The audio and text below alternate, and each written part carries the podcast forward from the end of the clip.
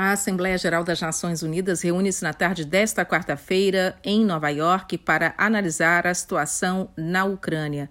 A 11ª sessão especial de emergência do órgão foi solicitada pela missão da Ucrânia na ONU e marca um ano da invasão do país pela Rússia em 24 de fevereiro de 2022.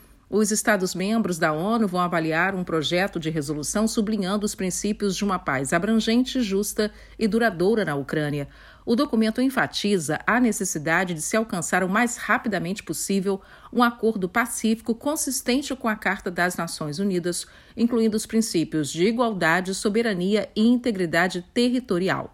O texto reitera a exigência que a Assembleia Geral faz à Rússia para que retire todas as suas forças da Ucrânia de acordo com o Escritório de Direitos Humanos, a guerra já matou pelo menos 8.006 civis, mas para o alto comissário Volker Turk, o número pode ser apenas a ponta do iceberg. O relatório Dados Anuais sobre Civis revela que pelo menos 13.287 pessoas foram feridas no período que se junta a vidas perdidas no conflito no leste da Ucrânia.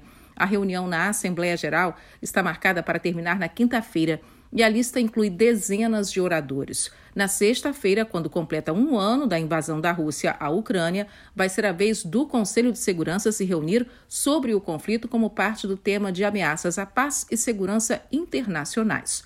A sessão está marcada para as 15 horas, horário de Nova York. Da ONU News, Mônica Grayle.